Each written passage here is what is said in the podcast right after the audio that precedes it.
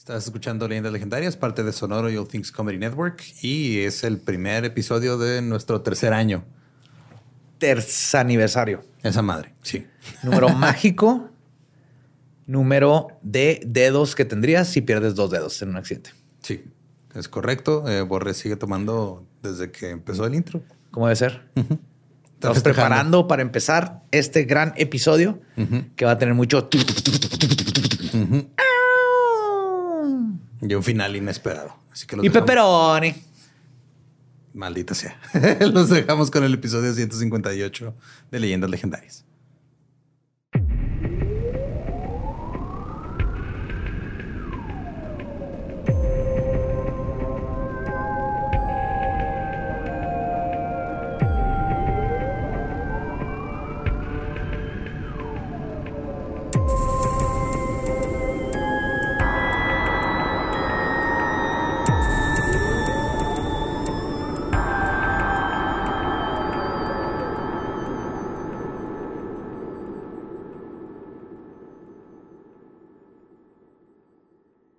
Bienvenidos al tercer año de Leyendas Legendarias, el podcast en donde cada semana yo, José Antonio Badía, le cuento a Eduardo Espinosa y a Mario Capistrán casos de crimen real, fenómenos paranormales o eventos históricos tan peculiares, notorios y fantásticos que se ganaron el título de Leyendas Legendarias, el podcast para tu mamá. Sí, señor.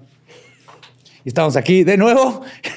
Me acompaña Eduardo Espinosa y Mario López Capistrán. Tres años, caballeros. Tres años. Tres años. Hemos estado haciendo esto a propósito por tres años. Ajá. ¿Cómo se sienten? Pues chido, güey. Para mí son dos, pero de todos modos está toda madre, Son dos- ¿Cuál es la última vez que hiciste algo por dos años? A propósito. Güey, hace un chingo que no jalaba Ajá. y que me pagaran. Ajá. La neta, güey, ¿no? Y luego jalé y no me pagaban y luego trabajé y me empezaron a pagar bien. A veces se me hace raro, güey, que tengo vacaciones. Ah, sobre eso. Es... Sabes que va a haber unos cambios. Shit. Y gracias a todos los venues, todas las personas que estuvieron ahí en la, la gira de la maldita Trinidad. Fue espectacular, mágico, indescriptible. Estuvo bien chingón. Yo tiré mi cerveza en Mexicali. Yo Sí. me caí porque tiraste tu cerveza en Mexicali. Yo Sí. encontré tu crimen en Mexicali. Lo reporté a las autoridades. Y hay foto del momento exacto. Es lo más bonito de todo. Ahora, todos los que nos fueron a ver, muchísimas gracias. Sí. Nos la pasamos increíble. En serio, estuvo buenísimo. Todas las ciudades. ¡mua! Estoy bien de mi ingle por si están preocupados. Sí. Eh, Solo me dolió en el momento. Y también muchas gracias a todas las personas que nos mandaron felicitaciones y Sí. a Ale de la página de Leyendas Legendarias Fans que anduvo recopilando mucho. Sí, holy shit. Ah, qué, buen- qué bonita sorpresa fue eso. Sí.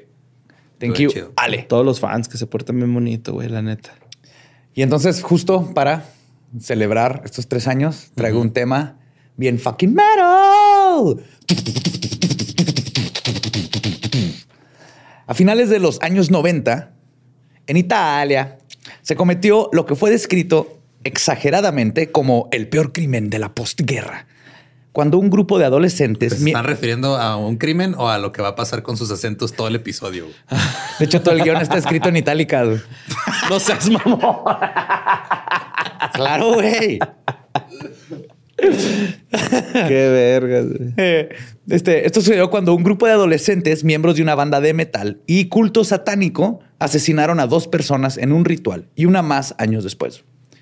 Los asesinatos de este grupo conmocionaron a la población italiana, pero también dejaron un misterio que no se ha resuelto, porque al parecer murieron más personas en nombre del diablo. Hoy les voy a contar la historia de las bestias de Satán. Gran nombre de ba- de banda. Sí, Sí. así se llama la banda, de hecho. ¿No los conocían estos vatos? No, no. Está hardcore, güey. Antes de comenzar la historia de hoy, cabe aclarar que ser satánico o fan del metal no es sinónimo de cometer crímenes ni ser mala persona. De hecho, creo que todo lo contrario. A ver, explícale eso a mi abuelita. Va a estar bien difícil porque está muerta. Ya, ya tengo la ouija. Sácala. La, La Eh, ouija, la ouija, la sí, sí, ouija, sí. Y este caso es, es un ejemplo más de cómo la ira y la falta de empatía se combinaron para formar una mezcla catastrófica por personas con problemas personales que utilizaron el metal y el satanismo como pretexto para no hacerse responsables de sus acciones. Entonces, ya dicho eso, comencemos. En enero de 1998, un grupo de jóvenes se reunió en un bosque a las afueras de Milán para cavar un gran hoyo. Algunos de ellos eran Andrea Volpe, Nicola Sapone, los líderes. También con ellos estaba Pietro Guerrieri, Mario Maccione, quien supuestamente podía hablar con los muertos, Paola Leoni. O sea, todo el mundo puede hablar con los muertos, que te contesten. es el pedo. Van punto. Eh, Marco Zampollo, Eros, Eros Monterroso y Andrea Bontade, entre otros. Ok. Este grupo de amigos se hacía llamar los Besti di Satana. O Los las besties de Ajá. Satán. en italiano es Los besti. befos de Satán serían. Ajá. Befos. Los befos del chamuco en, en México, güey, serían, ¿no? Sí. O las bestias de Satán, que era un culto de adoradores de Satán, con una banda del mismo nombre donde participaban algunos de ellos. Los jóvenes de entre 16 y 24 años se juntaban para hacer rituales, tomar, drogarse hasta el amanecer y vandalizar cementerios de noche para robarse cráneos y huesos para usarlos de props para sus conciertos. Hasta ahí todo bien. Sí, de hecho. Sí, hasta ahí es una banda metalera Normal. normal. Sí, amor. Excesos. Panteón. O comercio minoritario en los panteones de Ciudad de México. Ya van a empezar a vender NFTs, güey, de, de huesos y cráneos de los panteones, güey. Lápidas. Y hasta ahorita parecía ser en ese momento que este era nomás un grupo de amigos metaleros haciendo cosas de metaleros, güey. Pero en realidad el hoyo que estaban cavando era para enterrar a dos cuerpos humanos. No todos sabían quién iba a ser el sacrificado de la siguiente noche, pero estaban a punto de ser cómplices de un crimen brutal. Luego, el 17 de enero de 1998, en Milán, las bestias de Satán estaban reunidos en el bar Midnight donde hacían toquines de metal. Fabio Tolis, de 16 años, Yo me imagino que de oler ese pinche bar, güey, neta. a Marinara, sí, como a tomate sudado. tomate deshidratado. Güey, con- como sus mamás nunca les curaron la fiebre o algo eh, haciéndoles masaje con tomate, güey. Está. Sí, Güey, tengo un trauma. Yo creo que por eso no me gusta el tomate, güey. O sea, Sí, güey. Ajá. eh, bueno, el tomate así fresco, ¿no? Ajá. Porque sí era. Me dio un chingo de asco, güey. ¿Tiene cebolla y papa? Pues no sé, güey. Me acuerdo que mi jefa me puso así a aplastar tomate, güey. Me da un chingo asco el tufo, güey. Así, pero mal pedo, güey. Para curarte la fiebre que Era aplastar tomate. fiebre o algo me había pasado. Es que estuve mal, güey. Me acuerdo que hasta la maestra no me creyó, güey. Así de... Estaba en tercero de primaria, güey. Y algo me pasó, algo así culero, güey. El caso es de que estuve internado como una semana, güey, acá en el hospital, ¿no? Y luego ya cuando llegué a mi casa, otra semana ahí, güey, en recuperación, en los pies. me pusieron tomate, güey, Simón. Y acá purificadores de aire y así. Algo me pasó culerón, güey. ¿Cómo Sí, que no sabes qué te pasó, Pues güey? no me acuerdo, güey. Está... No sé. Dos semanas güey. ahí Perdió valiendo memoria, verga, güey. Eso le pasó. Algo tenía que ver con el cerebro, güey. Sí me acuerdo, güey. O sea, sí. Sí era algo así medio cabrón. Y tu neta. mamá te pudo hacer marinara, güey, para curarte. Pues más bien para que me alivianara tantillo. El- la pasta cura Sí, todo. huele en culero a tomate sudado, güey. Ok. Eso olía el bar Midnight. Ajá, Oye, sí, ajá, se olía el mira, bar ya, midnight. ya lo determinamos. Pues, Fabio Tolis, de 16 años, era bajista y vocalista de la banda. Este estaba junto con su novia, Kiara Marino, de 19 años. Eran de los miembros más jóvenes del colectivo. Ambos compartían los mismos gustos y tenían sus cuartos adornados con velas negras y cráneos y todo. Obviamente eran buenos goth. Ese día, los dos se juntaron con Nicola Sapone, Mario Maccione, Pietro Gurrieri y Andrea Volpe. Este los reunió a todos afuera del bar y les propuso un pequeño cambio de planes. Es por eso que alrededor de la medianoche manejaron unos 15 kilómetros al noreste de Milán, hacia el bosque cerca de Soma Lombardo. Las bestias de Satán se pusieron en círculo, se emborracharon y tomaron drogas. Todo parecía ser una reunión normal entre jóvenes metaleros. Pero en algún punto de la noche tomó una dirección mucho más oscura. Andrea Volpe los reunió alrededor del hoyo que habían cavado para decirles quién tenía que ser sacrificado. Volpe apuntó a Chiara Marino y la acusó de ser la Virgen María reencarnada. What the fuck? No mames. Es su pecado. Ok. Porque aparte no funciona dentro de la lógica de la No, mitología. de hecho, no, no. puede reencarnar porque no se murió, pero bueno. Pero solo porque, según él, se parecía mucho a la Virgen María. Dijo que ella era la, y cito, vestal de Satán. Y por eso tenía que ser sacrificada. Así siempre va. También se- señaló a su novio Fabio y lo acusó de querer escalar en la jerarquía de la secta. Entonces tenía que morir por su ambición. Pero la verdad era que Volpe quería con Kiara y cuando ella se fue con Fabio, causó un rompimiento en la banda que fue Ah. ebulliendo hasta este punto. Porque si era, ¿Cómo era les gusta súper. bullir cosas a los No, pues que saquen a Flavio.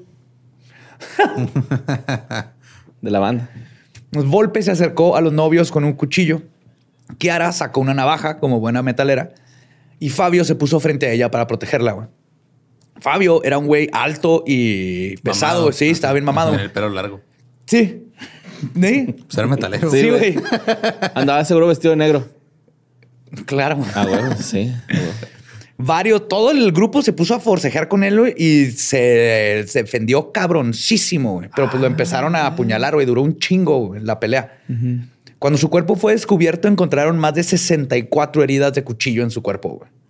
Ah, se emocionaron un poquito, ¿no? Sí, pues entre que se defendía y le daban y se madreaba a unos. Cuando Fabio no pudo más y cayó, lo golpearon brutalmente con martillos y lo echaron en la fosa que cavaron en el bosque. güey. No. Kiara, quien era mucho más pequeña que Fabio, fue apuñalada en el corazón por Andrea Volpe. Luego la echaron en la fosa junto con su novio. Los dos seguían vivos en ese momento, por lo que Volpe saltó adentro del agujero y los remató golpeándolos con una pala.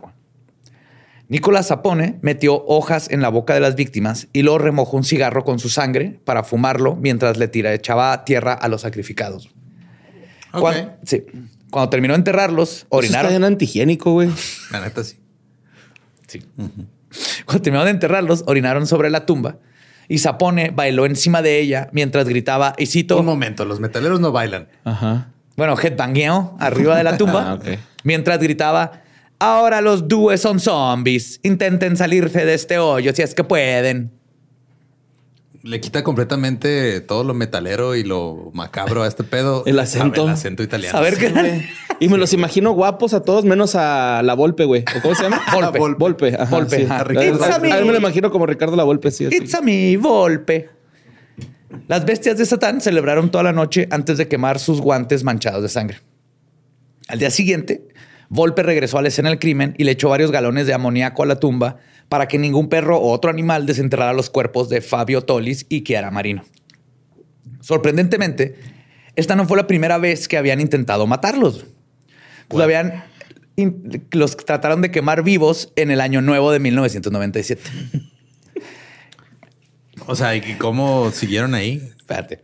El 31 de diciembre Ajá. se acercó varios de la secta al auto de Fabio y Kiara mientras los estaban adentro y le prendieron así como que por la llanta pusieron algo para empezar un pequeño incendio güey. y lo salieron corriendo. Y se estaban esperando a que todo el vehículo se prendiera en llamas. Sin embargo, los novios percibieron el fuego y salieron del auto ilesos fuera de que inhalaron un poco de humo. Ok. Entonces, ese fue el primer intento de matarlos. Ok. Los miembros de la secta lograron escapar de la escena y Fia- Fabio y Kiara nunca se enteraron de que sus propios amigos los habían intentado matar antes. Eso Ajá. explica el por qué. Sí, Se nomás. seguían juntando, Oh, oh, école, el carro está en flamas. Le flama está muy alta. Es su Fiat. Las bestias de Satán. ¿No andan en góndolas allá, güey? ¿Le pusieron llantas o qué, güey? Venecia, güey. ¿Dónde está Venecia, güey? En En Italia. Italia. Ahí está. o que nomás ahí hay agua, güey, en Venecia. O sea, los demás no. No, pues sí, sí. Supongo que era un río, güey, ¿no? Sí, Acá, sí, Por hay ahí. muchos ríos. Ajá. Las bestias de Satán estaban involucrados en dinámicas de poder y de violencia. güey. Los líderes del grupo, siendo los más influyentes y los mayores, manipularon a los demás para cometer este y algunos otros actos brutales, usando de pretexto para su psicopatía que eran adoradores de Satán. Sin embargo, no todos ellos compartían la misma brutalidad y falta de empatía. Andrea Bontade, el baterista de la banda, había sido uno de los que cavaron la tumba de los sacrificados, pero se rehusó a asistir al bosque en la noche de los asesinatos cuando supo cuál era el plan. Y por eso los otros miembros lo bulearon tachándolo de cobarde por el resto de su tiempo que estuvo en la banda. Yo creo que lo buleaban por ser baterista, ¿no? Supongo. De seguro tocaba con otras cinco bandas más, ¿no? Aparte de con ellos. Pero la verdad es que la culpa carcomía, carcomía a Bontade. Aunque él no mató a Fabio y Kiara, era cómplice de los crímenes por haber cavado la tumba. Nueve meses después de los sacrificios, Bontade decidió hablar con el culto para convencerlos de que lo mejor era hablar con la policía y contarles lo ocurrido. Por supuesto, las bestias de Satán le dijeron que ni madres, pero Bontade amenazó con, er, con e, ir él mismo. Y en retrospectiva, esto fue una pésima idea. El plan para deshacerse del chismoso fue mucho más inteligente que matarlo a sangre fría, como lo habían hecho con Fabio y Kiara. Esta vez usarían la mortal técnica conocida como presión de grupo. El 21 de septiembre del 98, las bestias de Satán salieron a otra noche de perdición como solían hacerlo. Entre todos se drogaron y se emborracharon. Y a Bontade lo retaron a manejar su auto tan rápido como pudiera. Bontade chocó su carro después de manejar a 180 kilómetros por hora. Su muerte fue declarada oficialmente como suicidio. Ay, cabrón. Ajá. Los cuerpos de Fabio y Kiara se mantuvieron bajo tierra durante seis años.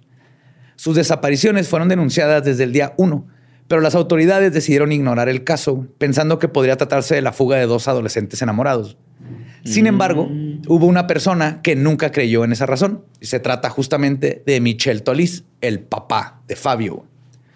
Michel era un hombre sencillo que tenía una relación cercana con su hijo metalero. En una entrevista dijo, y cito, me encantaba acompañar a Fabio a los ensayos y conciertos de su banda. Al principio me sorprendió su forma de vestir y la música que tocaba, pero era un buen chico.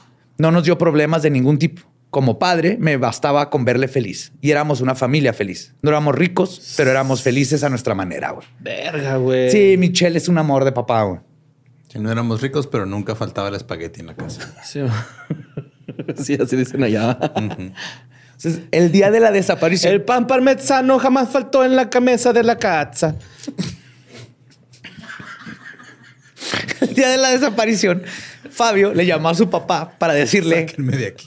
Rete buen muchacho, le Fabio. Lees francés, güey. Güey, ninguna palabra que estoy diciendo es italiano, Lolo. Velo piccolo, velo piccolo.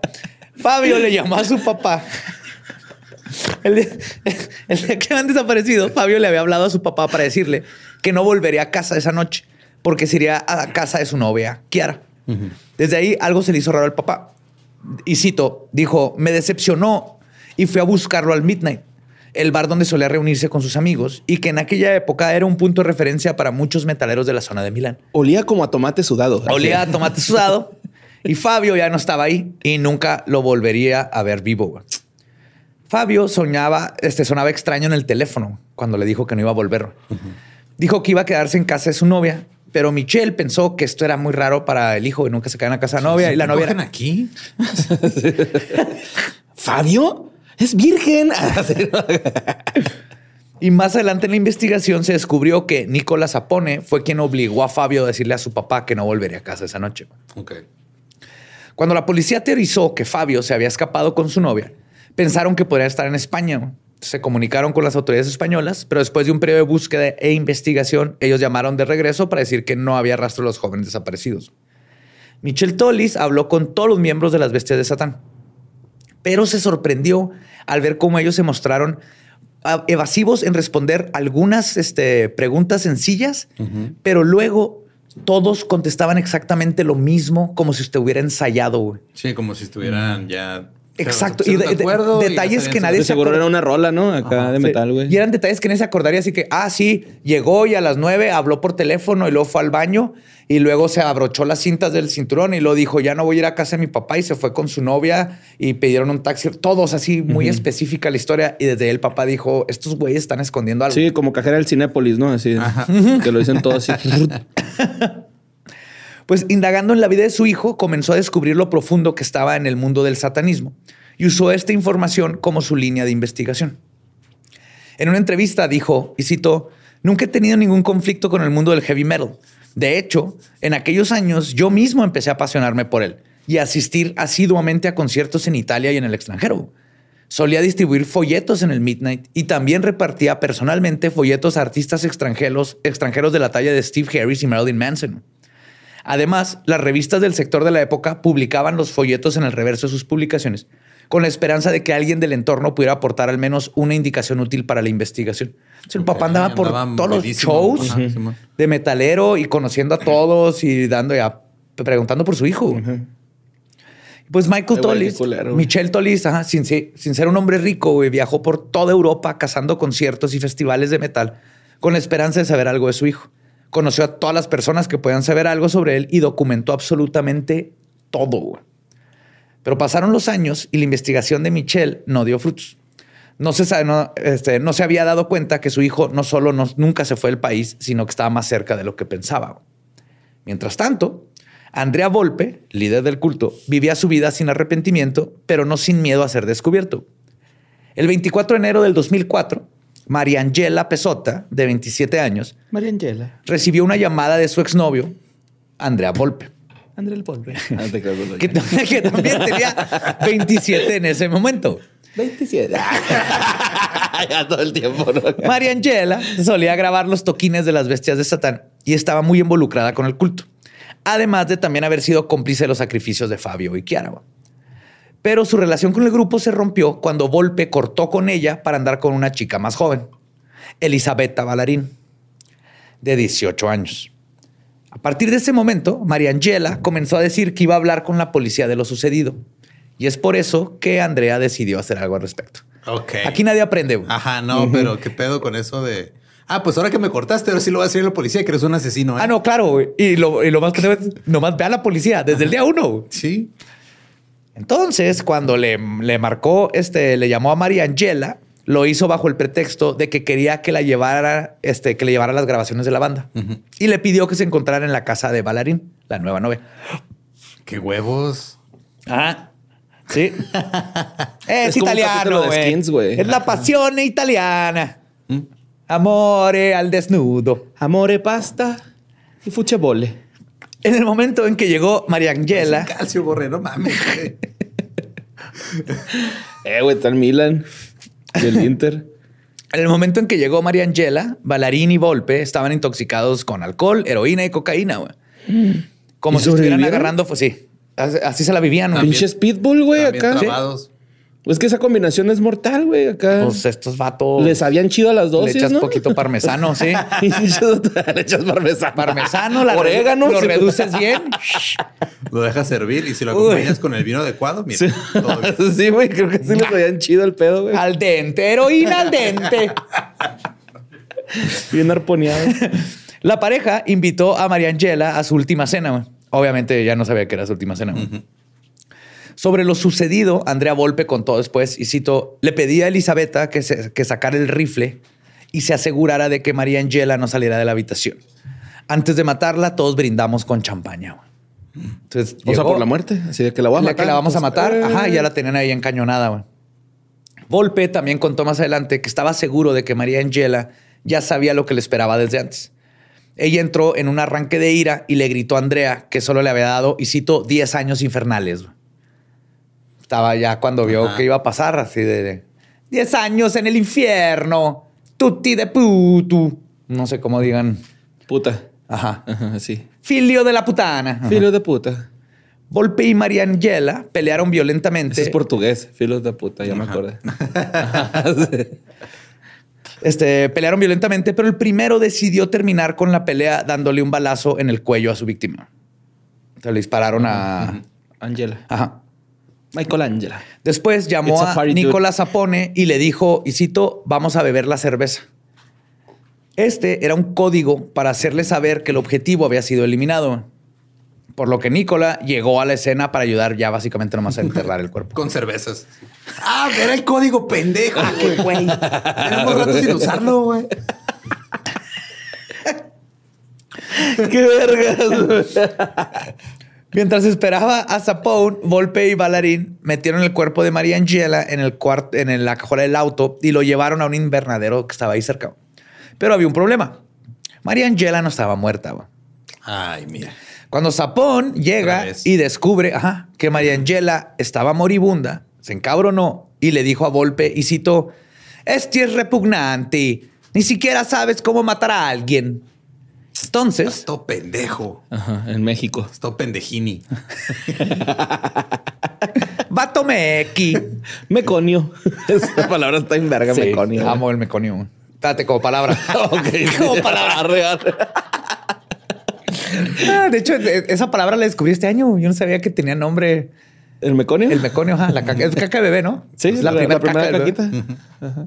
Qué vergas, que como seres humanos decidimos que la primera caca necesitaba su propio nombre, güey. Meconio. Mi primer caca como ser humano. güey.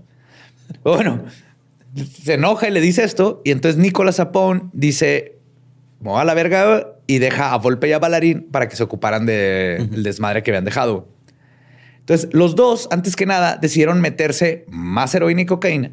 Y después usaron la pala que dejó Sapón, porque él llegó con las cheves y la pala, para golpear a María Angela y acabar con su vida de una vez por todas.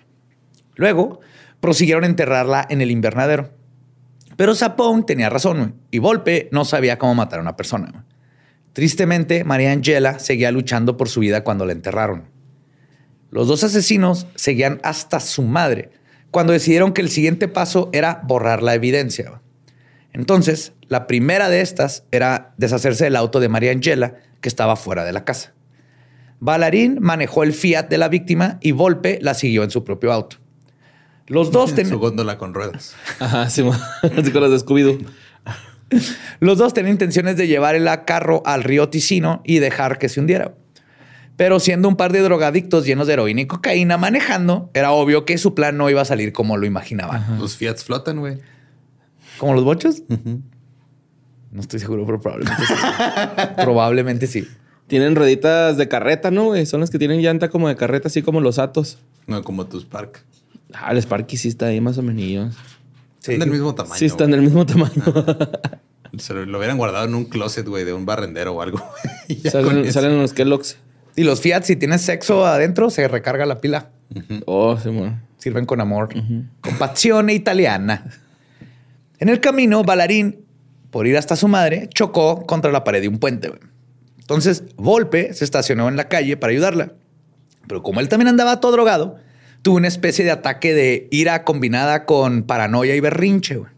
Y todo el plan se fue a la chingada. Mm. Un hombre que estaba en un edificio vio a Andrea a lo lejos y llamó a la policía. Les dijo que en la calle había un hombre histérico gritando y pateando una cabina de teléfono. Cuando llegaron las autoridades, encontraron a Andrea Volpe en un estado deplorable, intoxicado, cubierto de tierra, sin chamarra, y aunque hacía mucho frío, solo traía un zapato y no tenía agujetas. Wow, sin chamarra y sin agujetas en un zapato, güey. Ajá. En Italia. Se atrevió a salir a la calle así en Italia. Asco, güey. No, no, no, no, no. Y no eran Gucci sus zapatos. Luego, los papás de Volpe llegaron y el asesino, porque es el que estaba hablando, llegaron y el asesino les dijo una historia completamente distinta cuando pensó que los policías no escuchaban. Entonces a los policías dijo, no, no, no, No, no, acá todo está bien, todo bien, todo bien, nomás tuvimos un accidente. Y los papás le dijeron algo, pero los policías así de que este güey lo oían perfectamente, güey. Y entonces las autoridades preguntaron por la novia que venía con él, porque no le había dicho que la novia estaba por allá.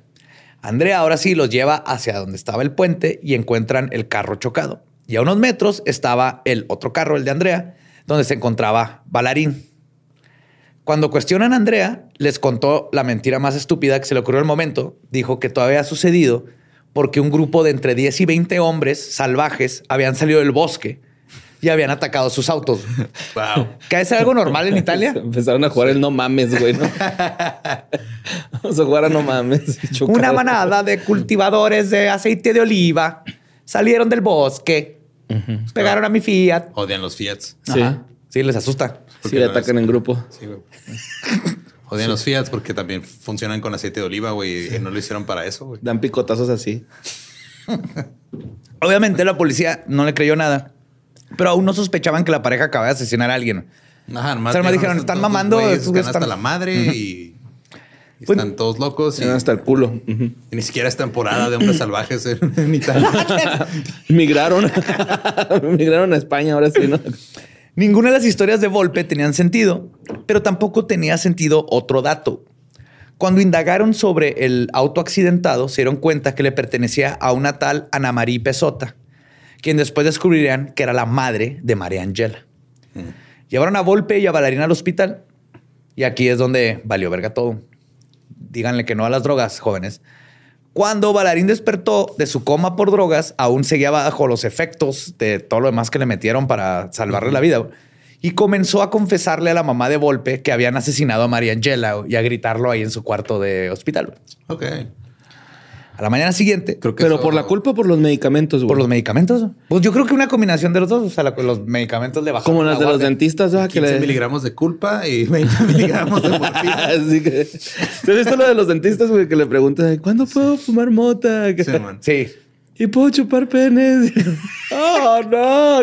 Sos triste, güey. Si has visto ese video, estoy en vergas, A la mañana siguiente, la casa de Bailarín estaba repleta de policías.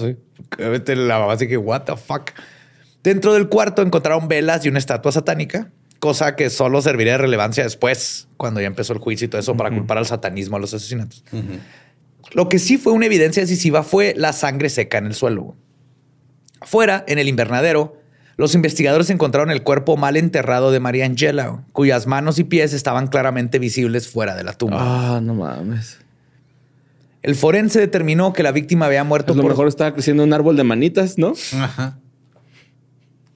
Es que la van así. sí. Y hacían vino. el suelo de Italia, de italiano es muy fértil. También los italianos. Este, el forense determinó que la víctima había muerto por sofocación al inhalar tierra después de ser enterrada viva. Fuck. No mames. El asesinato de María Angela Pesota se resolvió fácil y en un lapso de pocos días. Todos los periódicos locales dieron la noticia del brutal asesinato. Pero había una pista más en la escena del crimen que no podían resolver. Las huellas ensangrentadas de un tercer cómplice. Mientras todo pasaba, De Nicolás, ¿o cómo se llama? eh, Zapores, ah, ¿Se pone? Ajá. Nicolás. Mientras todo esto sucedía, Michelle Tolis veía la televisión y en las noticias se enteró del crimen y arresto de Andrea Volpe. Y ahí es cuando le cayó el 20. Fuck. Andrea Volpe, uno de los amigos satánicos de su hijo Fabio y de la novia Kiara, pudo haber sido el responsable de su De la desaparición. desaparición, por lo menos. Ay, pobrecito Entonces- jefe, güey. Michelle le llevó a la policía la información que había recopilado durante seis años. Se convirtió en un detective y un investigador. Les llevaba información del satanismo, la- toda la escena metal, todo lo que estuviera conectado con la escena donde estaba su hijo y con la desaparición de su hijo, con todas las personas que platicó. Y ahorita trabaja en Vice el señor, ¿no? Podría, güey, si es un chingón este güey. Los investigadores usaron el informe de Tolis para hacer un rastreo de las actividades del culto desde la desaparición de Fabio. El teniente Enzo Molinari dijo, y cito, era una historia extraña la que nos contó Michel Tolis, pero no solo nos contó una historia, él la verificó con información convincente que había recopilado por seis años. Y con toda esta nueva información, las autoridades se dieron cuenta de que tenían en sus manos un caso más grande de lo que pensaban. Dentro de los archivos de Tolis también se hablaba de otros eslabones que no tenían contemplados. Pues aquí figuraban los nombres de Paolo Leoni, Eros Monterroso, Mario Macchione, Marco Sampolo, Pietro Gurrieri y, por supuesto, el dueño del tercer par de huellas ensangrentadas, Nicola Sapone. Pasó muy poco tiempo para que se esclareciera el caso. Andrea Volpe obviamente no era una gran mente criminal y la evidencia en su contra era contundente. Muy pronto confesó haber matado a María Angela Pesota y Fabio Tolis y a Chiara Marino. También confesó que mató a su exnovia porque sabía de los primeros asesinatos. Y al baterista, güey. Ah, bueno, no, a ese eso no, ese no- no lo confesó, No, va. no, pinche no, cobarde, el cobarde es él, güey, no el baterista, güey. Exactamente.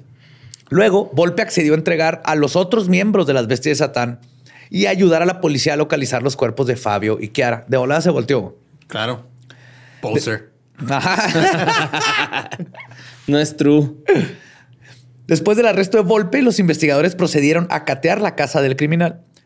En su carro encontraron una bolsa que contenía su diario, además de dientes humanos, uñas y cabello que usaba Volpe o como prop o para sus rituales. ¿Qué, qué- qué año lo agarraron, güey? Perdón. No, no- 2004, ¿no? Ajá. Y todo empezó en el 97. Sí, sí, pasaron seis años. Verga, güey. Pero el papá de Fabio nunca dejó de buscarlo. güey. Entonces luego Volpe accede a llevar a las autoridades al lugar donde la secta enterró los cuerpos de Fabio y Chiara en el 98. Cerca de la iglesia Madonna de Chianada, sí, Chianda, Chianda, hay un camino de grava que lleva al bosque. El lugar es muy oscuro, aún durante el día, porque los árboles son muy altos y tupidos. Y era justo en ese pintoresco, pero lúgubre, lúgubre pasadizo, donde yacían los cuerpos. Tuvieron que excavar dos metros para encontrar los cadáveres. En la tumba encontraron los esqueletos de las víctimas que todavía tenían pedazos de ropa puesta y también encontraron un par de cuchillos con los que los mataron. Uno de los encargados del caso dijo, y cito, fue hecho con demasiada sangre fría. El asesinato fue brutal. Un arqueólogo que estuvo presente en las excavaciones además señaló que los asesinatos fueron hechos de manera ritualística. De hecho, poco tiempo después se filtraron los diarios de Andrea Volpe en Internet. En sus escritos hablaba acerca de sus rituales y cómo debían de ser ejecutados. Y podemos leer cosas como Dijiste que fueron como más de 64 puñaladas las que le dieron. O sea que los cuerpos no están en total descomposición, güey. o sea, ¿se, percató el forense de ese pedo o cómo? Porque llegaban al hueso y se ven las marcas en los huesos. No mames. Ah. Sí.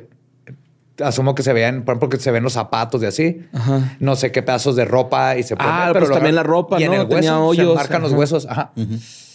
Oh, Porque si no, ya eran esqueletos. Fueron seis años.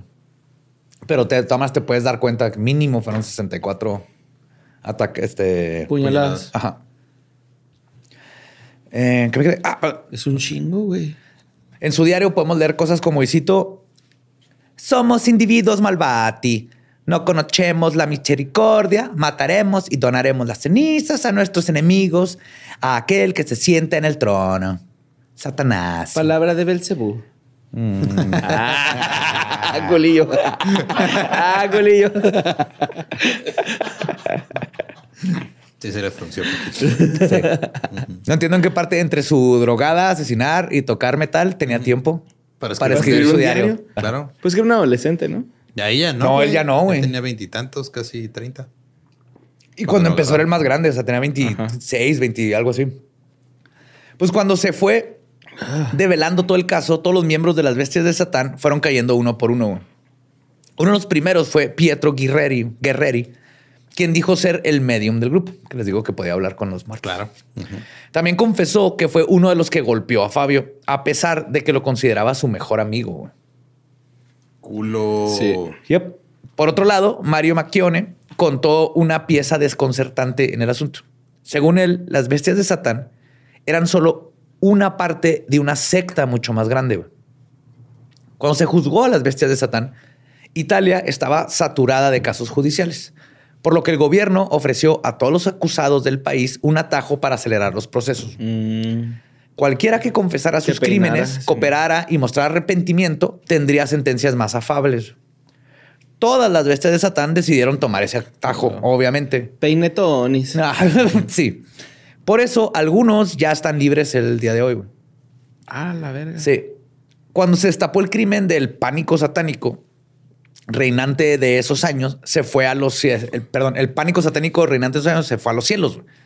Nuevamente la sociedad señaló a los jóvenes greñudos que escuchaban heavy metal y el periodismo amarillista ayudó a alimentar el estigma de que todo esto tenía que ver con eso pasa porque creen en Satanás. la música es que se pone muy violento. Se puso bien feo. Que la música no el deporte. ¡Oh! Los abogados defensores trataron de argumentar que los crímenes eran así porque, y cito, escuchaban death metal y música satánica, las cuales empujan a la gente a adorar a Satán y a matar gente. Y agregó estos chicos tienen problemas severos y se convencieron a sí mismos de que tienen contacto con Satán y tienen poder para matar a otros. Empezó como un juego y terminó en tragedia. Tragedia. O sea, esto pasó en Italia, güey. Agrégale todo el contexto de, ah, sí, estamos aquí a dos cuadras de Exacto. voy a llegar de, hecho, tenía la duda de que cómo era considerado esas personas, güey, al vestirse así, ir a como al Está bien, cabrón, pero hay un chorro de hay, un, hay este, una contracultura bien vergas metalera satánica allá, justo porque ahí es el hogar del Vaticano. ¿Se acuerdan que Jesús va y visita Italia? Conoce la pizza y dice aquí fundaré mi iglesia. Así es. Antes de regresarse y que lo maten los romanos. Sí, sí, sí, sí. Y por eso el Vaticano existe en Italia. Y por eso, obviamente, como hay esa represión tan cabrona, claro que va a surgir una contracultura el triple de cabrona que lo que está. Entonces, nomás estos son unos imbéciles que están manchando esa contracultura que existe. Pero en Italia estaba leyendo y está bien vergas todo el movimiento de satanismo y de metal, especialmente al norte de Italia. El Betty Kane. Entonces, este, de hecho, también utilizaron la investigación de Michel Tolis para darle validez a sus declaraciones de que estos chavalitos con Satanás. del heavy metal porque como él se había tenido que adentrar en el mundo del metal para dar con el paraíso de su hijo, tenía mucha información que la prensa lo agarró.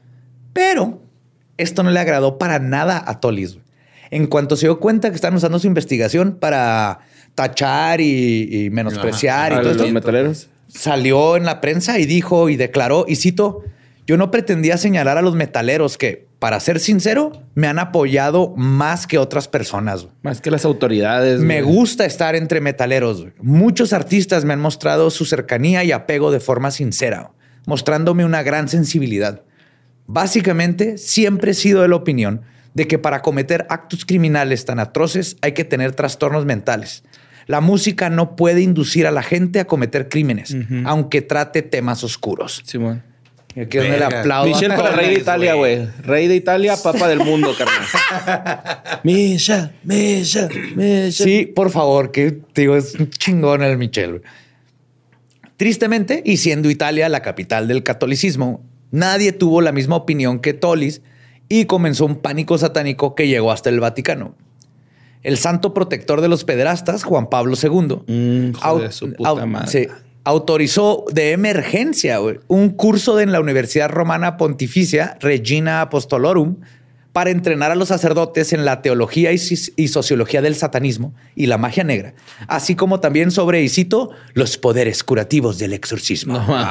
Tú eres mi hermano del alma, realmente el amigo. Un curso de heavy metal. Mira, esto es un breakdown, güey. Y ahora les voy a enseñar cómo meterse al mosh pit seguros, de forma segura sin lastimar a sus compañeros. El 22 de febrero del 2005, Andrea Volpe y Pietro Gurrieri fueron hallados culpables por los crímenes. Y aunque el abogado de Andrea pidió que le dieran 30 años de prisión, recibió solo 20 años por los asesinatos de Fabio, Chiara y Maringela, por haber cooperado con las autoridades. Pues 10 pues, por cada uno. Ya cuando el güey lo habían agarrado, o sea. Ya lo tenían, lo tenían con todo, no tenían que darle. No tenían que rebajarle la condena. Para nada. Pietro Gurrieri fue sentenciado a 16 años por ser cómplice de los primeros dos asesinatos. Pero entonces lo de que era una secta más grande de lo que eran ellos, ¿si era neta o no? Ahorita llegó eso. Porque por, a lo mejor por eso le reducieron la sentencia, güey, porque ya escupió de los demás, ¿no? Porque, sí, no, pues porque cooperó con todo y confesó y le dio. Pero es que se metió justo en un momento en donde Vale madre si es asesinato, traías drogas o te robaste una Vespa. Si cooperas, te tiro un paro. O saliste con Gucci y Valenciaga junto, te vamos a tirar paro. Imagínate acá en México. No, si sales con Panam.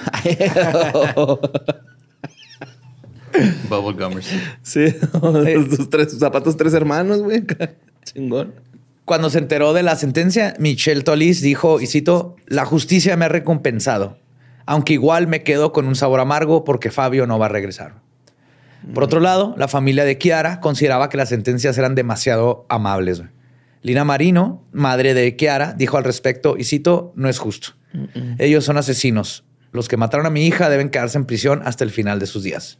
Estoy muy de acuerdo con eso. Sí, cabrón, 20 años no es nada. Son sentencias que te dan por traer droga. Pues a principios del 2006 hubo un segundo juicio en contra de otros miembros de las bestias de Satán. Mario Macchione, quien cooperó con la policía, fue liberado de todos los cargos. Era menor de edad en ese tiempo y hubo otras circunstancias y lo soltaron. Pero Nicolás Zapone, quien se debate si era el verdadero líder de la banda, le dieron cadena perpetua. Ah, cabrón. Ajá. Ok. Porque el, el adulto no cooperó. Es, que se salvó este Andrea, porque él lo arrestaron antes y cooperó. Y echó a todos de cabeza. Y ya cuando agarraron a Zapone, ya no tenía Zapone nada que ofrecer para que le dieran chance de salir antes. Paola Hasta eso corrieron con suerte entonces los hijos de la verga, güey. Exactamente. Los hijos de la vergoglia. es filio de la Vergi. Filo de la Vergi. Paola Leoni, Marco Zampolo, Eros Monterroso, y Elizabeth Tabalarín recibieron sentencias de entre 24 y 26 años por su complicidad en los asesinatos. O sea, los cómplices tuvieron más condena, güey. Uno sí, porque pues, no, tenían mucho que ayudar. ¿Qué pedo, ah, güey? En el 2007, los abogados defensores apelaron para que sus sentencias fueran reexaminadas pero lo único que lograron en el mayor de los casos fue que les alargaron el tiempo de cárcel, güey. Uh. O sea, eh, no, es cierto, sí la vamos a revisar y sí te la vas a pelar. Sí, lo vieron y así como, ah, cabrón, estos güeyes tienen menos que el güey que sí los mató. No, no, no, no, no. Y les, les eh, alargaron las sentencias. Güey. Y así termina la historia de las bestias de Satán, pero no el enigma que trajeron a la mesa. Como te decía, Borre, Maquione confesó que hay una red más grande de la cual las bestias son solo una pieza. Nicolás Zapone y Andrea Volpe, los dos líderes, testificaron en algún momento que la idea de matar a gente del culto vino de una autoridad externa. Sin embargo, cuando les pidieron identificar a la persona, ninguno de los dos pudo, incluso cuando los amenazaron con darles más tiempo de prisión o les decían, te doy menos tiempo de prisión si me dices quiénes son los, otros que están en la secta. Otros miembros dijeron que esta autoridad les daba drogas y era su intermediario con esta red satánica que abarcaba o abarca gran parte de Italia. Cuando las autoridades siguieron investigando al respecto, concluyeron que el centro de esta gran secta radica en Turín. Uh, la lluvia. Ajá. Pero nunca pudieron dar con un nombre. Todos tenían miedo de decir más de lo que debían o simplemente estaban mintiendo. Porque sí es en Turín donde hay un movimiento muy grande de satanismo, pero si lo ves, es satanismo no teísta. Ajá. Eh, puro. Es esta contracultura contra el establishment estos güeyes a mí se me hace que nomás estaban como tirando para... A ver, a ver si le tenían algo, ¿no? Y más cuando te dicen, si me dices más nombres, si me dices más cosas, te doy menos, pues avientas lo que sea, Pero no salió absolutamente nada de estas confesiones. Pero... Andrea Pirlo, eh, Gianluigi Buffon. no. Buffon, Francesco Totti, así. Pero entonces todo esto significa que los crímenes de las bestias de Satán podrían ser mucho más y además más brutales y enigmáticos el que no hayan encontrado una liga con otras, este, no, eh, con otras sectas, no significa que no hicieron más chingaderas estos güeyes de los cuales no les pudieron comprobar. Se cree que las bestias de Satán están ligados a otras 14 muertes. Ay, güey.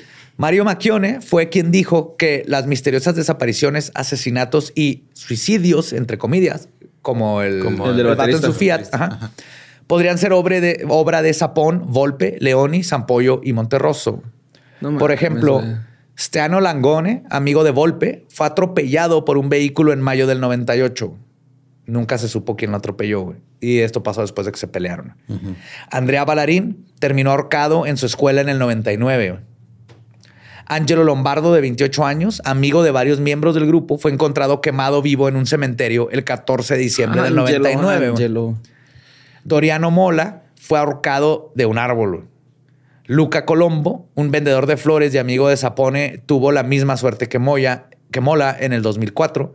Y Alberto Scaramuzzino fue encontrado quemado dentro de su auto ese mismo año. ¿Qué pedo? ¿Se acuerdan que trataron de quemar, primero? Ajá. Entonces, todas estas muertes no es coincidencia.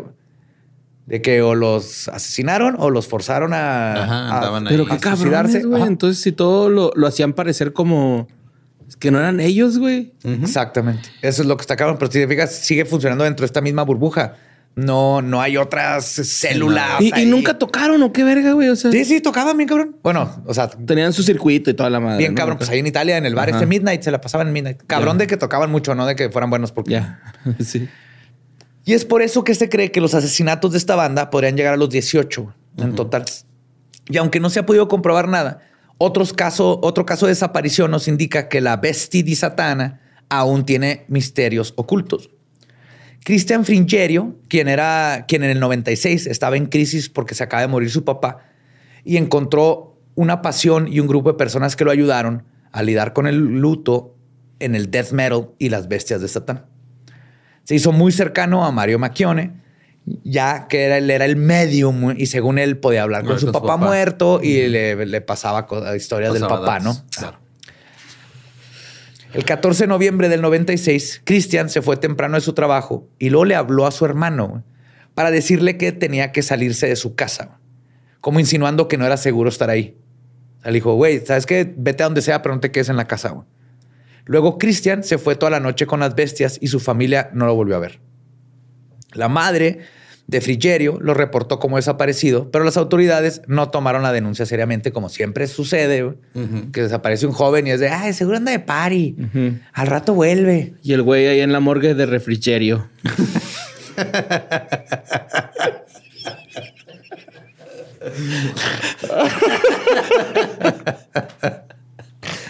Años después, cuando se destapó el caso, ella estaba segura de que ellos eran responsables del hijo. Le pasó como a Michelle. Michelle, ajá, sí, de- O sea, lo vio y dijo, no mames, mi hijo se juntaba con estos hijos de su pinche madre.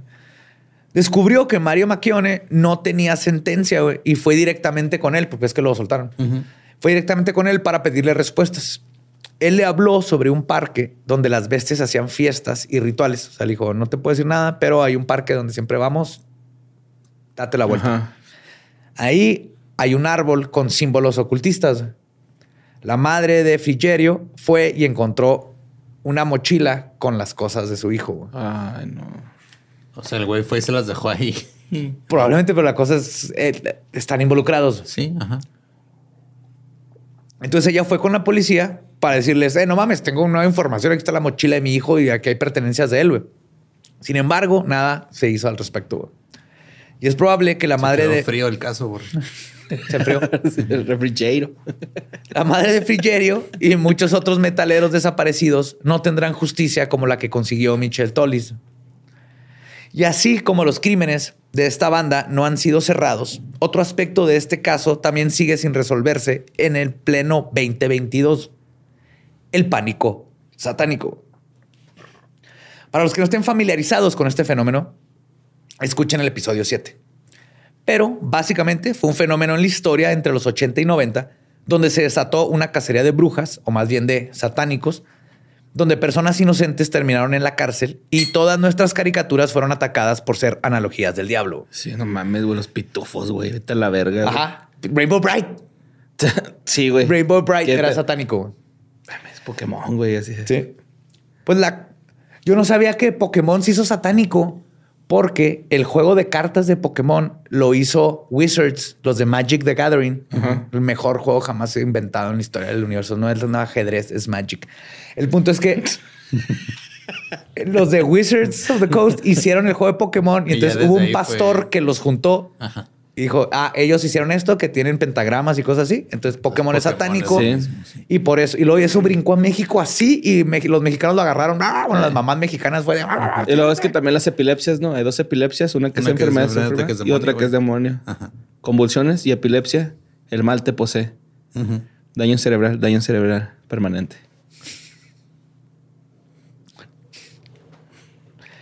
Bueno, regresando al pánico satánico, la cosa es que el fenómeno del pánico satánico no se ha acabado. Solo se cambió de nombre.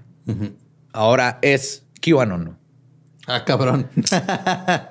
¿Cómo, cómo, cómo? QAnon. Y si creen que esto no afecta a todo el país, espérense, está muy cabrón. Es que no, no- no hemos evolucionado de Rainbow Bright a esto de las bestias de Satán a lo que estamos viviendo ahorita. Ok. QAnon comienza en octubre del 2017. güey. Con BTS. Estoy casi seguro que va a estar involucrado. ¿No? Ok. O comienza cuando un usuario anónimo conocido como Q o Q postea en el foro de 4chan sobre sus supuestos conocimientos de una vasta red de satanismo y pederastía que involucra a políticos y artistas. Estoy resumiendo toda madre, pero estas teorías se remontan a un año antes, cuando comenzó a circular la teoría de conspiración de que la artista Mariana Abramovich había hecho un ritual satánico en uno de sus performances. Y también fue en estos tiempos cuando se cuajó la ya descartada y ridícula teoría de conspiración que aún muchos creen conocida como Pizzagate, que terminó con un señor entrando a una pizzería armado con un rifle para salvar a niños de un sótano que no existía. Y luego se extendió a que la gente crea que Justin Bieber nos está advirtiendo en su canción Chami de la élite pedrasta de la industria de la música. güey. Un saludo, Coquito Celis. Saludos, Coquito. Besitos en la pelona de arriba. Qué bonito que el dinero no te ha cambiado. Sí. Sí. Pero hueles a magnate, a millonario. y de seguro nada en sus monedas en su bodega, Claro. estoy seguro. güey. Cambió todo a monedas de 10 centavos. Ajá, sí, güey. Para que se vea que Así pidió chingo. que se lo pagaran en monedas de 10 centavos. También creemos que Little Nas es satánico y que tiene tenis satánicos. No, nomás es fabuloso. Sí, exactamente. Y, siempre en Xanax. Y que las evitables muertes en el concierto del idiota de Travis Scott fueron un ritual del Illuminati. Entonces, pues, digo, todas estas teorías las repiten en México. Es un cuarto, es un cuarto de eco donde todo esto vive en Twitter en México. Viene de QAnon, que es el nuevo pánico satánico. Pero quizás una de las ideas más prevalentes y estúpidas teorías de este nuevo pánico satánico es el tema del adrenocromo. Según los conspiranoicos, el adrenocromo es una sustancia producida por el cuerpo que es extraída de los niños y consumida por la élite para no envejecer y les da un high y todo. Está, a, mí lo que siempre me ha parecido muy irónico de este pedo de que hay una red de satanistas pederastas es que la red real son los católicos y los padres. Exacto, a eso voy. Es la mejor desviación, es, el mejor plot twist. O sea, esos güeyes le dieron la vuelta de una manera bien cabrona. Y no, no, claro que no. O sea, los padres son inocentes. Es el diablo. Mira, ahí están escondidos. Ahí anda. Búscalos, andan de negro. Ajá. y le hacen mosh pits. Ajá. Y tienen barba. ¿A poco tú crees que yo, un viejecito en vestido, voy a andar cogiendo niños? ¿Te parece que yo un viejecito que usa morado con blanco, güey, y dorado. Voy a andar toqueteando a tus niños cuando me los dejas para que toquen mis campanas. no, no, no.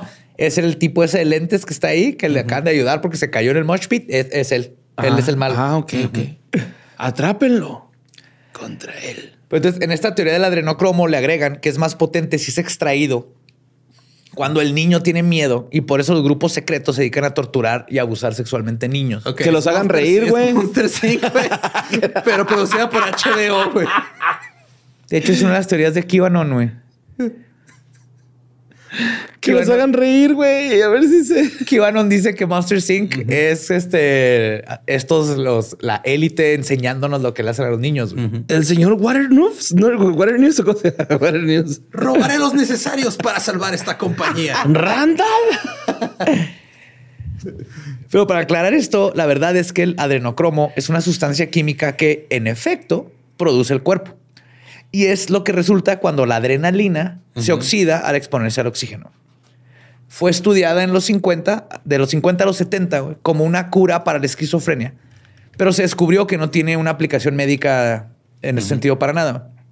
El día de hoy es un, un derivado conocido como carbazocromo, que es, un sustituto químico para el adrenocromo, y se utiliza como un producto antihemorragias, para lo único que sirve. Te lo poner herida y, ayuda a que coagules más rápido. Y puedes comprar cualquiera de los dos compuestos en Amazon. En Internet. Sí. Claro que sí. Los puedes comprar en Internet, güey. No necesitas torturar a un niño. Tú nomás dile a una neni que dónde está el punto medio y listo. Ajá. Y la idea de que este compuesto químico sirve para algo más que ayudar a la coagulación comenzó con Aldous Huxley en su libro Doors of Perception, que escribió antes de que se hicieran las pruebas científicas que determinaron que no sirve de nada. Entonces nomás lo, lo menciona, así de que esto eventualmente tal vez nos dé un descubrimiento mental para bla, bla, bla. Luego se popularizó 20 años después en la novela de Fear and Loading en Las Vegas mm. de Hunter, S. Thompson. Y se inmortalizó con la película de Terry Gilliam, donde, donde Johnny Depp usa la sustancia.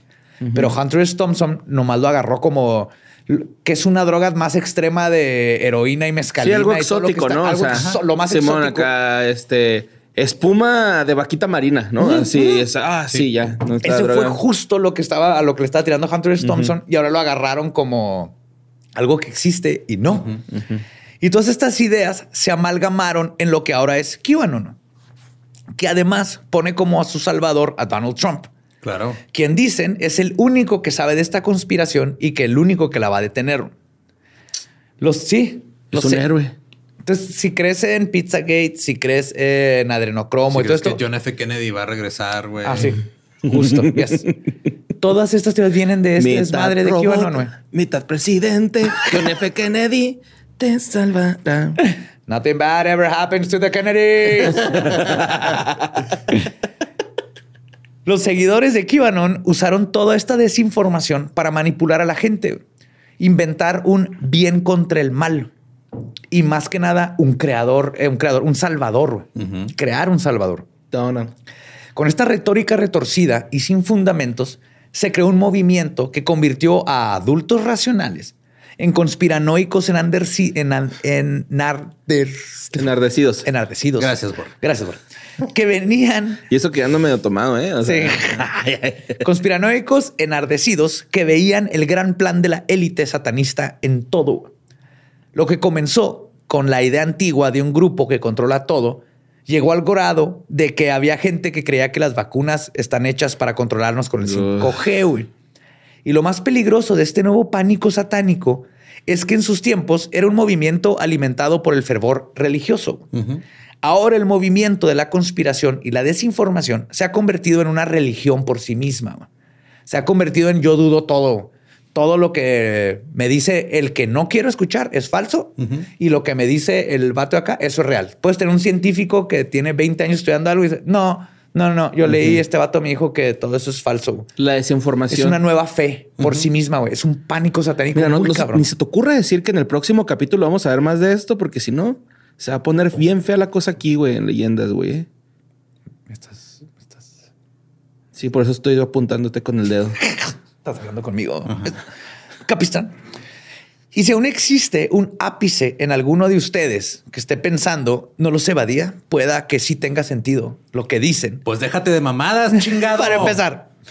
Y recuerden que todas estas teorías de las vacunas, adrenocromo, Pizzagate, son esparcidas por las mismas personas que entraron en el Capitolio de los Estados Unidos con gorros de búfalo y que se juntaron en el sitio del asesinato de John F. Kennedy en noviembre del año pasado para esperar la venida de su salvador, John F. Kennedy Jr., quien murió en el 99 y según ellos va a venir a salvarnos a todos porque él es Q Ajá. no llegó. Y entonces se volvieron a formar. No mames. Y no llegó, güey. Si creen en esto, tienen que creer que John F. Kennedy Jr. Va a regresar. va a regresar. Sí, huele a doritos de ranch, güey, este pedo. Bien cabrón. Yes. Y continuar con estas conspiraciones es terminar con la razón y el sentido común. Y no digo que no haya conspiraciones. Y claro que los gobiernos tienen sus intereses en ellos mismos y no la gente. Igual que los grandes empresarios. Pero si seguimos por este camino de la desinformación, terminaremos con una sociedad llena de conspiraciones y sofistería, en donde ninguno de nosotros estaremos a salvo de que un día decidan que la bruja eres tú y que de esa manera quieran quemarte. Y lo más peligroso es que el perseguir monstruos imaginarios, como Pizzagate, nos distrae del problema real. Un informe del Hispanic in Philanthropy reporta que el crimen de trata de personas en México aumentó el 32.5% en los últimos cinco años. Y a pesar de esto, no se ha implementado ningún programa nacional para prevenir o erradicar este tipo de delito. güey. El Es el liberalismo, neoliberalismo, como se diga. es el problema. Si solo pudiera, tu- conocíamos gente que pudiera hacer leyes, Fíjate que que no, estuviera no ahí sentado, ¿no? Pues el monstruo está en nuestra propia casa, literal. La mayoría de los casos de abuso sexual suceden en el hogar y por un familiar conocido. Sí. Y en nuestro país, solamente en la Ciudad de México, el Estado de México, Puebla, Tlaxcala, Morelos, Michoacán e Hidalgo, suman 1.309 víctimas de las que se han reportado en los últimos cinco años. Es un chingo. Sí. Porque las que no se reportan, tú sabes que es Son todavía más. 10 güey. veces más. Güey. De hecho, a mí me da mucha tristeza ir en las calles a veces, güey, aquí en Juárez. Y hay, o sea, sé que está bien, güey, que haya ese tipo de anuncios, pero que diga que te toque un tío es un crimen, denúncialo, güey. Eso quiere decir que hay mucha gente callándose los crímenes de... de- Es por eso que existen estas cosas. está horrible verlo en la- no nos en la queremos pared, güey. dar cuenta que que es un crimen. no nomás que es un crimen, sino que, Que no sucede y es más común de lo que queremos, pero es algo tan Y horrible no se tiene que, no proteger queremos a esa gente, güey. No se les tiene que proteger, No. güey. Aunque sea el hermano de la mamá, güey. No se tiene que proteger. Al contrario, güey. Se protege porque no hay información y no se educa exactamente. Y porque es más fácil decir, es que son allá. Y eh, está Hay- un culero que sea en una sí. barda la que te tengan que decir, güey. Está mal, güey, que tu familiar te esté haciendo eso, güey. Claro. Está la verga, güey. Y lo cabrón aquí es que eh, como sociedad es más fácil decir, es que el manager de Justin Bieber es, es parte de una élite que está Ajá, usando en niños. decir, en lugar de "Ah, decir, No mames, mi vecino es un hijo de la verga. Ajá. O mi tío, o mi papá, o mi hermana, o mi hermano. Sucede en las casas y por eso nos da miedo como sociedad. ¿no? Y pues la teoría de las teorías de conspiración son dañinas, dañinas cuando nos ofrecen un escape. Sí. Son danoninos. Son dañinas cuando nos ofrecen un escape de los terrores que están pasando en nuestra realidad. Es más fácil odiar y quejarnos por un terror fabricado que confrontar la realidad en la que vivimos. Y eso es justo lo que el pánico satánico crea. Un fabuloso chivo negro expiatorio llamado Philip, al que todos le temen y culpan, mientras que el verdadero mal se está escondiendo frente a nuestras propias narices. güey. Que es al que todos le rezan. y que habla. Mi imitación de Donald the Duck. Trump. Y esta fue la historia de la bestia de Satani y más pánico satánico que El no nuevo. nos deja nada más ser seres racionales y darnos cuenta de las cosas que están sucediendo. Muchas gracias por no hacerlo en dos partes. De nada, Borre. Te voy a dar 100 pesos. Ya tú-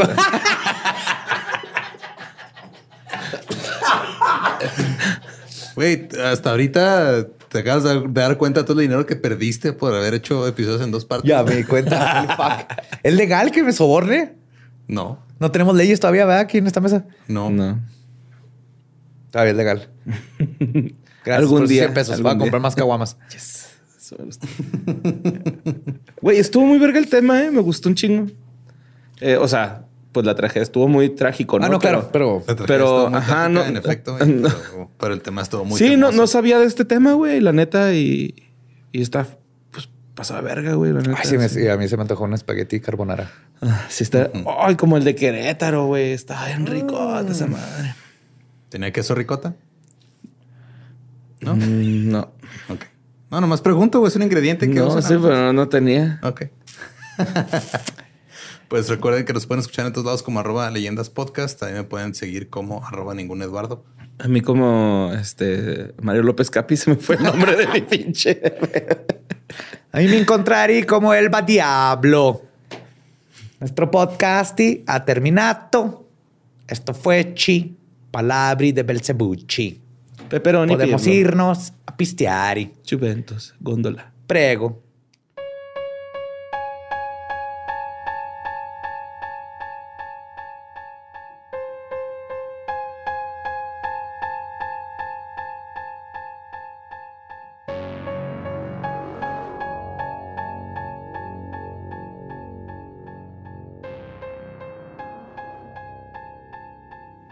Y eso fue Besti di Satán y Pizzagate. Y antes, si alguien sigue y, e insiste Van a seguir. de que Pizzagate, y ahí hay pruebas de Pizzagate. A ver, en los show notes puse los correos de Podesta, que es donde empieza todo esto. Lean los emails y luego podemos platicar. Porque ya leí todos los emails. Entonces yo ya puedo platicar. Lean los emails. No me digan que lo dieron en Facebook o que hay pruebas. Lean los emails y luego le damos. Todo esto es parte de la gran- Badía? sí. te vas a la fuente. Y esa es la fuente. Ahí están en los show notes. Si quieren hablar de Pizzagate, lean primero todos los correos. Sí, ojo, no estamos diciendo que no hay pederastia en No, muchos lados. no, no, no, no. Pero Pizzagate en sí, en específico. O sea, ese fake. caso. La sí. está aquí en todo México. Fake. Y pues, chido. Sí, abajo con el pánico satánico. Sí. Bú. Pánico satánico ya. Ah, cancelado. Satánico. ¡Eh! Yay. Pánico satánico. Satánico. ¡Eh! Party. Soy ambivalente ante ambos. Eso también está chido. es parte del satanismo. que es parte del satanismo que tú seas ambivalente, libre, eh, que te valga verga todo lo que, que tú quieras. Excelente. ¡Yeah, Lolo! Yay. Los queremos mucho. Nos vemos y escuchamos próximo